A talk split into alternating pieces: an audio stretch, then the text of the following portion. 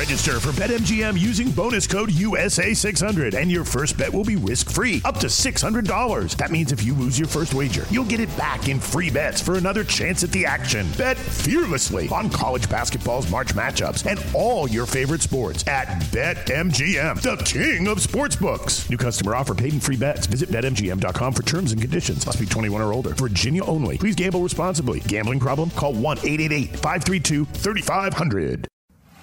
Habla español, amigo. Español, amigo.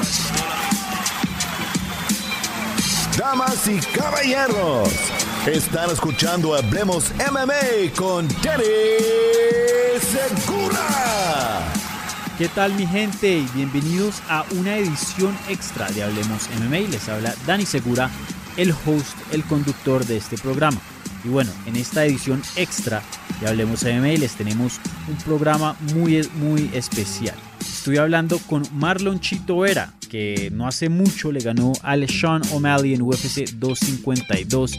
Y bueno, quería hablar con él desde hace mucho tiempo porque una cosa es hablar con un peleador durante un campamento y con una pelea ya fichada y otra cosa ya es hablar con un peleador eh, que no está en campamento. Entonces, eh, creo que Chito Vera estuvo en el episodio número 4 de Hablemos MMA, si no estoy mal, entonces, bueno, quería hablar con él de, muchas cosas, fuera de, combate, de su vida, de, cómo le está yendo y, muchas otras cosas. Y obviamente también hablamos de pelea, no crean que, que no hablamos de MMA, pero pues una entrevista más chill, más relajada. Entonces, bueno, espero que la disfruten. Entonces, sin más espera, aquí les va la entrevista con Marlon Chito Vera.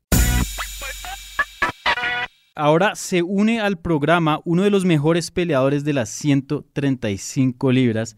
Eh, muchos dirían que el peleador favorito de Sean O'Malley, un gángster de Ecuador. Yo le digo el J Balvin peligroso. Estamos hablando con nada más y nada menos que Marlon Chito Vera. Chito, bienvenido de vuelta al programa. ¿Cómo estás? ¿Qué tal, Robert? ¿Todo bien? Aquí acabando de entrenar y listos para charlar un ratito antes de mi cena.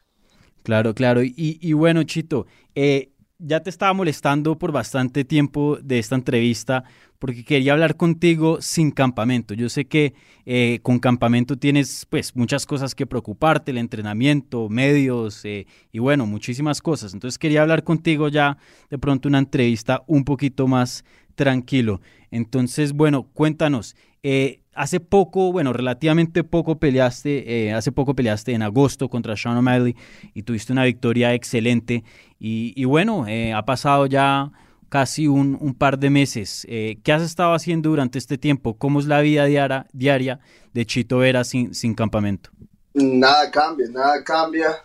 Se trabaja fuerte, se sigue mejorando, se sigue manteniendo la forma y el objetivo es el mismo siempre, ganar la próxima pelea y no vivir de la última. Claro, sí. Pero entonces, eh, en cuanto a cosas específicas, ¿qué consiste? O sea, ¿te levantas, vas a entrenar? ¿qué, ¿Cómo es un día normal de Chito Vera? Entrenar dos veces al día, hacer las cosas en la casa, darle tiempo a los niños, comer, dormir y lo mismo al día siguiente. Realmente la, la rutina casi no cambia, lo único que cambia son las etapas de entrenamiento, las etapas de preparación y obviamente siempre buscar la forma de mejorar y de alzar el nivel lo más alto. Claro, sí. ¿Y, qué tanto en cuanto a exploración de nuevas técnicas y aprender cosas nuevas haces? Porque eh, se ha escuchado y bueno, se habla mucho que eh, en cuanto a a training camps, bueno, se entrena específicamente para un oponente durante esos tiempos, pero siempre han dicho muchos peleadores y coaches que es en los tiempos off que los peleadores no tienen pelea, que es cuando de verdad mejoran y, practican y entrenan muchas cosas. ¿Qué tanto de exploración de técnica y, cosas que añades a tu juego haces en, esta temporada? Pues el 100%. Ahorita es el momento de, ponerme fuerte, de mantener el, el cuerpo sano, pero fuera de eso, el enfoque es en mejorar, en, añadir cosas, en mantener la mente abierta, en ser una esponja, en hacer preguntas y, lo que dicen los campeones, llegar temprano y salir al final, estar siempre, siempre buscando la respuesta a los problemas, buscándole solución a las cosas y manteniéndome con el foco prendido todo el tiempo. Claro. ¿Y, qué raro has hecho así nuevo? ¿Te vi entrenando con Luke Rockwood? ¿Fue hace poco? Sí, con Luke hacemos mucha recuperación, hacemos técnica de, a veces de lucha, de lucha con el grappling, que él es muy bueno en ese sentido. hablamos de, de, de, de pelea en general, ¿no? De, las ciertas cosas que, que, tienes que mantenerte enfocado. yo siempre le pregunto a él que cómo era su rutina cuando era campeón, cómo, era cómo fue su ascenso al título, cómo entrenaba, cómo se preparaba, cómo se recuperaba y, y siempre observar lo mejor de las personas que tienes a tu alrededor. Claro, sí.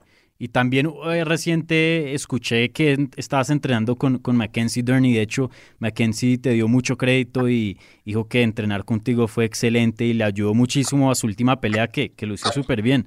Eh, me imagino que ha estado ahí alistándose Jiu-Jitsu con, con Mackenzie. Sí, hemos entrenado, yo la llevo en el sparring, en, darle un poquito de presión, de, de, de, boxearla ahí con Parilo y pues obviamente cuando, cuando su papá estaba cerca, pues yo le decía que que me ayude con el dicho, que luchemos un poco, que me dé unos consejos. Y el papel es una leyenda. Obviamente de una mujer puedo, puedo, aprender mucho, pero si ya vamos, si vamos a hacerle sparring, obviamente no va a ser tan real como hacerlo con un hombre, pero la parte técnica de Mackenzie es increíble. Es de las mejores del mundo y pues ya cuando quería luchar y, y usar la fuerza, pues con el papá de ella, que es una leyenda, ¿no? Es un, es un tipo durísimo y siempre, siempre cómo aprender, siempre cómo mejorar cuando tienes la mente abierta y no tienes egos que te, que te lo impiden. Claro, sí. Sí, también Mackenzie pues pelea en, un peso mucho más bajo que, el tuyo, ¿no? encima de eso. Y, bueno, otra cosa que me ha parecido bien curioso últimamente son esos home renovations, esas eh, añadiciones que, que, le has hecho a tu casa. Ya me imagino que Home Depot se volvió tu mejor amigo. Eh, empecemos, ¿cuál fue la primera que hiciste? Porque ahí que hiciste un jardín, un sauna, ahí eh, eh, así hiciste el gym. ¿Cuál fue la primera renovación que hiciste? La primera, hice un pequeño gimnasio en el garaje, cambié el, cambié el concreto de, de, de afuera de la casa, hice un deck, puse un sauna, puse unas cosas bonitas ahí encima del deck, cambiamos el piso de la casa, o sea, dando el amor a la casa porque es la casa que compré para mi familia, así que pues trate de mantenerla lo más bonita posible. Claro. ¿Y todos estos planes ya los tenías en mente o de pronto la pandemia como que los aceleró un poquito más? Porque últimamente se ve eso, ¿no? La gente se enfoca más en los hogares ya que pues estamos más tiempo en casa, ¿no? Hoy día. Yo realmente para mí siempre es enfocarme en la casa, ¿no? Como sin pandemia, el objetivo siempre es mejorar la casa, darle lo mejor a mi familia y, y sí, no, la pandemia me hizo pasar más tiempo en casa, pero no cambia nada, ¿no? O sea, el, el objetivo siempre es casi el mismo, darle lo mejor a la familia y mantener la casa limpia y, bonita. Claro, sí. ¿Y, el jardín sigue en pie o, lo pusiste, o pusiste el sauna encima de eso? No, el jardín está ahí, ya, ya, ya mi cilantro, ciertas hierbas ya, ya, se pueden usar, entonces el jardín cada vez florece mejor. Ah, ok, súper. ¿Y, ¿Y qué creces ahí eh, aparte de cilantro? Tengo cilantro, tengo todos los peppers, jalapeños, tomates, uh, tengo cúrcuma, tengo ginger, tengo tengo una que se llama Japanese Pumpkin, que es como una... Tengo, ¿qué más tengo? ¿Qué más tengo? Tengo casi todo... Ah, tengo toda una fila de kale. Ah, tengo muchísimas cosas. Que es buenísimo, me encanta. Mejor que, la lechuga, porque nutre, ¿no? La lechuga no, no hace nada. Así, ah, todos tienen su propósito. Sí, ah, qué cool. Sí, a mí me gustaría hacer eso en algún día. Yo estaba viviendo en Nueva York y en Nueva York pues es muy difícil eso, entonces eh, pues me vine a dar cuenta de eso, ¿no? Con, con lo de la pandemia. Pero, pero sí, en algún, algún día de pronto sí con casa y de pronto ya en otra, en otra zona del país podría hacer eso. Pero bueno, qué cool. Y, cuéntanos, eh, yo te había preguntado sobre Rocket, sobre tu perro, em, en la última entrevista, y me vine a dar cuenta después, hablando con Chris Cyber, que Rocket, si no estoy mal, lo compraste de la misma familia del perro de, Canelo Álvarez, ¿verdad? Así es, así es, creo, creo que es el hermano, algo así. Pero te, te debió costar un ojo entonces, eh, bro. Ah, me, dieron, dieron descuento de, de peleador. Ah, bacán. Y, y sí, eso, eso como que se volvió tradición que esa familia, eh, peleadores, em, pues eh, compren y pues adopten esos perros, ¿no? Canelo, Cyborg y creo que hay varios más eh, otros peleadores que tienen perros de esa misma familia. ¿Es un bull Ah, es un pitbull, es un pitbull, un pitbull original. Sí, hay muchas, muchos perros que lo tienen. Para mí fue más como casualidad. Yo estaba buscando perros y encontré a este y me gustó y lo, y lo agarré, pero pero todo llega por, por una razón y un motivo. Entonces, me imagino que un perro peleador debe ser con, un, con alguien que tiene espíritu de peleador. Claro, sí, sí, sí. ¿Y, ¿Y tu primer perro ya has tenido otros perros anteriormente? Tengo uno en Ecuador que está con mi suegra ahora. Ah, ok, súper. ¿Y te lo piensas traer o ese se queda por allá? No, ese quedó, ese quedó hace tiempo. Ah, ok, bueno, súper. Y, y, bueno, estamos hablando pues que estás entrenando y, y, pues como te conocemos, tú eres alguien que siempre estás listo para tomar pelea de corto aviso y este es tu estilo de vida, ¿no? Estar listo para combate. Eh, ya han pasado desde, pues eh, peleaste en mediados de agosto, ¿no? Entonces ya, ya ha pasado un tiempo. Eh, ¿Cuándo piensas regresar y, tienes algún oponente en mente? No tengo nada en mente, estoy esperando que el UFC me avise, pero ya quiero pelear, quiero pelear en algún, en algún momento en noviembre, ah, más tarde en noviembre, pero no quiero que pase más de eso. Ya me siento listo, me siento preparado y, y quiero pelear, quiero pelear, hacer dinero, subir los rankings. Claro. Y seguir tirando piedra. O sea, tú, tú quieres salir de 2020 con otro, otro combate, fácil. Ah, si puedo dos, mejor. Sí. Y, bueno, tu división está bien interesante. Eh, muchos nombres en cuanto a gente joven, otras leyendas. O sea, hay, un mix, una combinación de, todo. Por eso me gusta tanto las 135 libras. Eh, ¿tú, ¿tú, cómo la ves? Eh, es muy interesante. yo sé que no tienes ningún oponente en mente, pero ¿qué tipo de, contrincante crees que, te viene ahora después de una victoria tan grande que tuviste en UFC 252 que hasta hoy día la gente está hablando de eso? La división está interesante, uh, se está poniendo cada vez mejor. Yo realmente quisiera pelear contra, contra Dominic, contra Rivera, contra José Aldo. Creo que uno de esos tres es la pelea que me conviene ahorita, que me vendría súper bien y y, y, realmente lo que quiero es uno de esos tres, ¿no? Veremos qué me da el UFC, pero yo creo que esa es la pelea que hay que hacer. Sí, y, hablando de, la división, este fin de semana se viene una pelea muy buena entre Corey Sanhagen y, Marlon Moraes. Un combate excelente. Eh, ¿Qué piensas de ese combate y quién piensas que va a ganar ahí? Es una pelea, es una pelea buena. Ah, me, gustaría pelear contra cualquiera de los dos. Y creo que esa pelea la veo, no la veo para ningún lado. Es una pelea que Sanhagen, uh, a Sanhagen puede soportar el castigo en el primer round y acabarlo entre el segundo y el tercero. o puede ser una pelea que que, que Morales le mete un solo bombazo y lo noquee, como ya lo ha hecho antes. Pero no la es difícil leer el ganador de esa victoria, ya, ya como los dos han venido peleando últimamente. Yo creo que es una pelea que la puede ganar rápido si es uh, Morales, pero a la distancia se la puede llevar Sanhagen, así la veo yo. Claro, sí, y cinco rounds, entonces es una pelea que pues eh, un, combate que probablemente le conviene a Sanhagen, pues teniendo más tiempo para trabajar, ¿no? Sabemos que, como dijiste, Moraes eh, tiene mucho éxito en, tiempos cortos, ¿no? Y en cuanto a, tiempos largos, de pronto se le complica más la cosa, ¿no? Y, bueno, otra cosa que se ha hablado muchísimo, y, tú no la has hablado, de hecho tu oponente fue que le habló mucho, el, el Sean O'Malley sigue hablando de ti y, mucho de, lo que se hablaba entrando a ese combate era, uy, ¿será que eh, O'Malley se le metió la cabeza a Chito? ¿no? Eso decían la gente.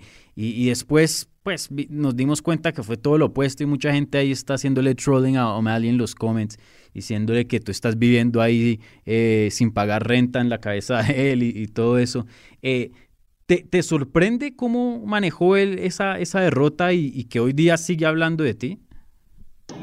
Ah, realmente para mí ya, ya, ya eso quedó en el pasado, ¿no? Sí. O'Malley, es un es un pendejo sin personalidad, no tiene, no tiene muchos recursos, ¿no? su único recurso era el, nombre que el, que el UFC le hizo.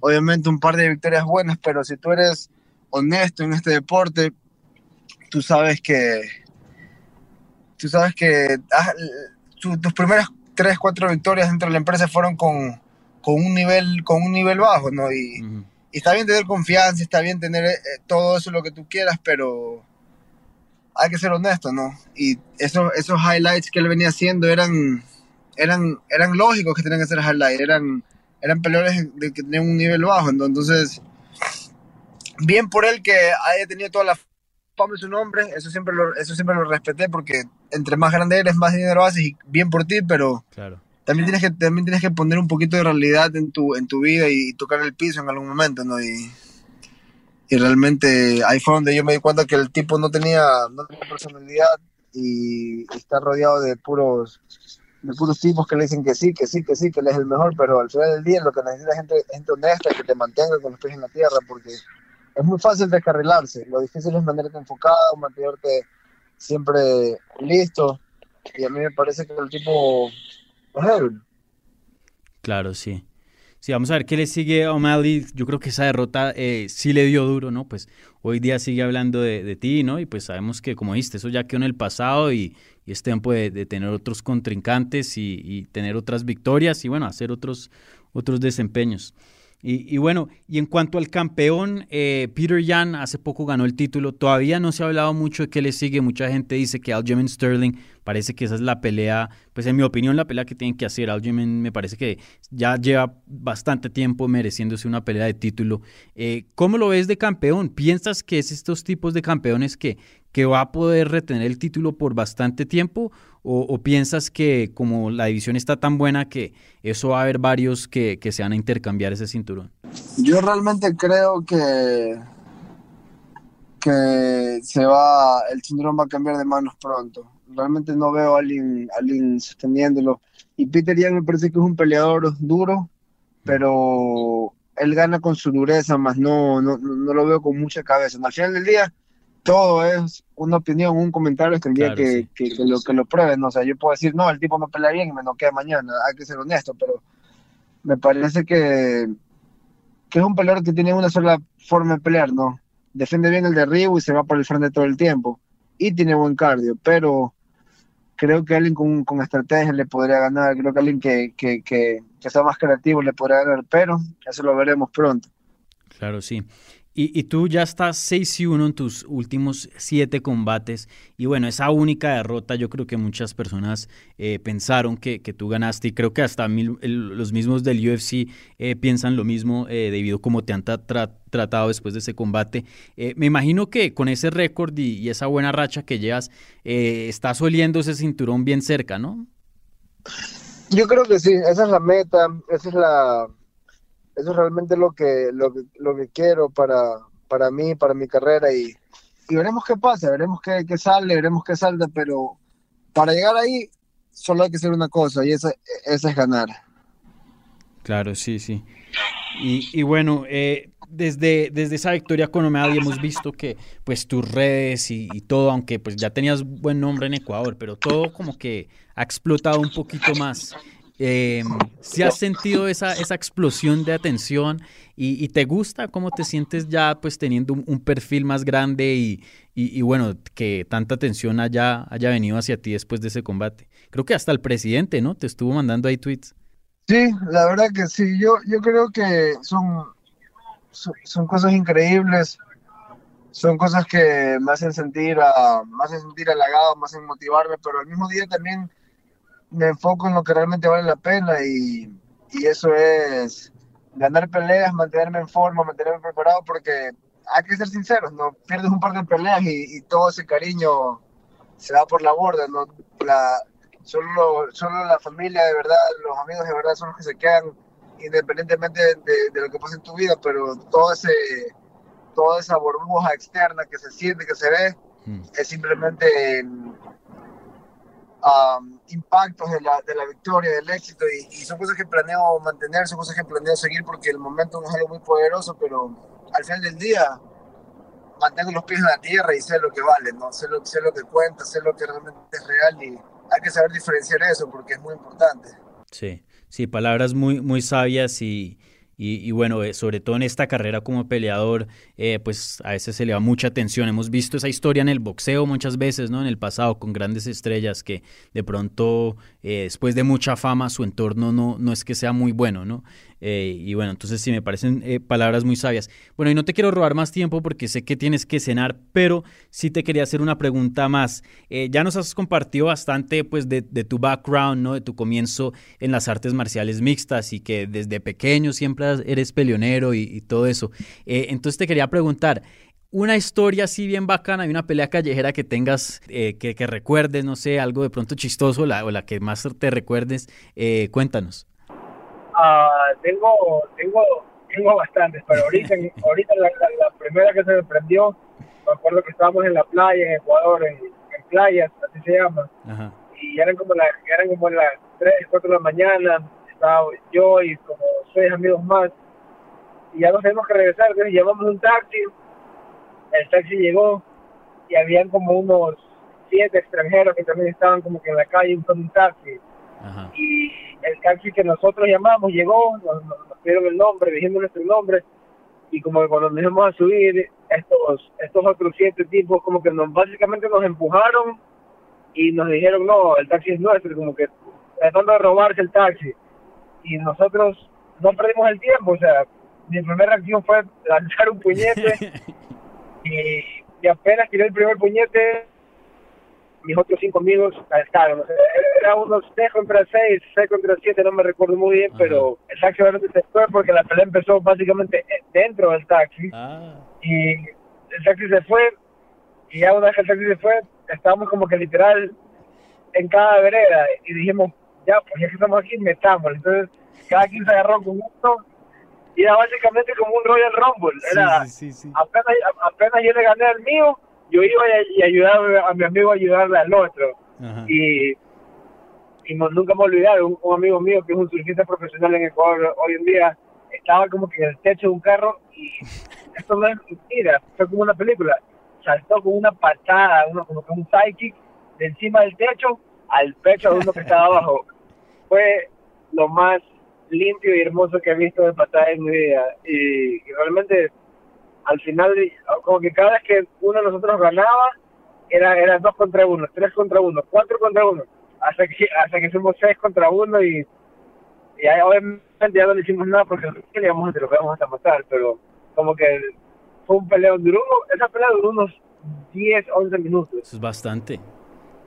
Bastante, bastante. Y, esa, y esa es una de miles, o sea, mi grupo, mi grupo de amigos siempre no había que ni que preguntar. Uno, uno tiraba un puñete y nos activábamos todos, o sea, no había que ni preguntar, decir, pedir, nada. Claro, sí. Bueno, eh, te, te, pregunto otra historia en otros episodios y, y, me recuerda esa historia un poco, no sé si has visto esos videos de, de MMA de equipos allá en Rusia, que se ponen 20 contra 20, eh. así, con obstáculos y todo. Igualito, igualito. Vale, súper chito. Bueno, eh, disfruta esa cena. Muchas gracias por tu tiempo. Yo sé que andas muy ocupado y, enfocado en, tu carrera, entonces aprecio que, tomes tiempo para hablar con nosotros aquí en Hablemos MMA. Y, bueno, estamos pendientes ahí de qué te sale eh, para tu siguiente pelea y espero que te salga otro combate en el 2020 para, para cerrar ese año eh, con otra victoria, ¿vale? Entonces, muchísimas gracias, Chito, y, y bueno, nos hablamos pronto, bro. Gracias, lo aprecio mucho, te aprecio a ti y estamos hablando muy pronto.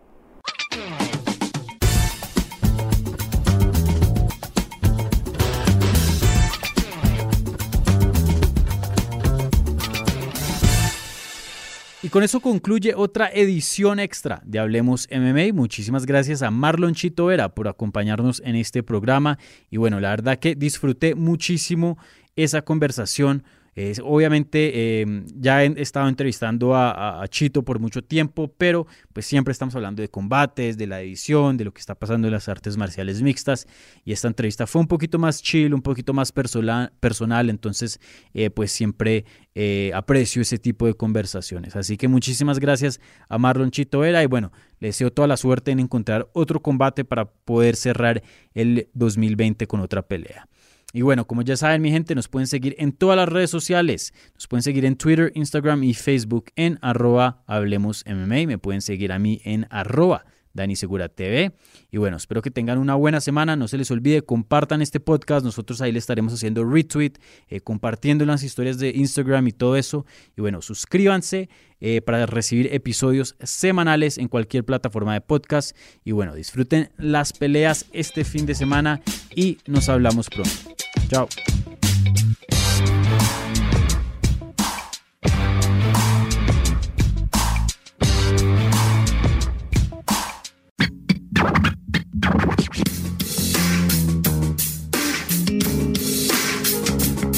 Gracias por escuchar Hablemos MMA. Si les gustó el show, los invitamos a que se suscriban en su plataforma favorita de podcast para recibir episodios semanales. También déjanos tu review o cualquier comentario. Pueden seguir Hablemos MMA en Twitter, Instagram y Facebook en arroba Hablemos. Y me pueden seguir a mí en arroba Dani Segura TV. Hablamos la próxima semana.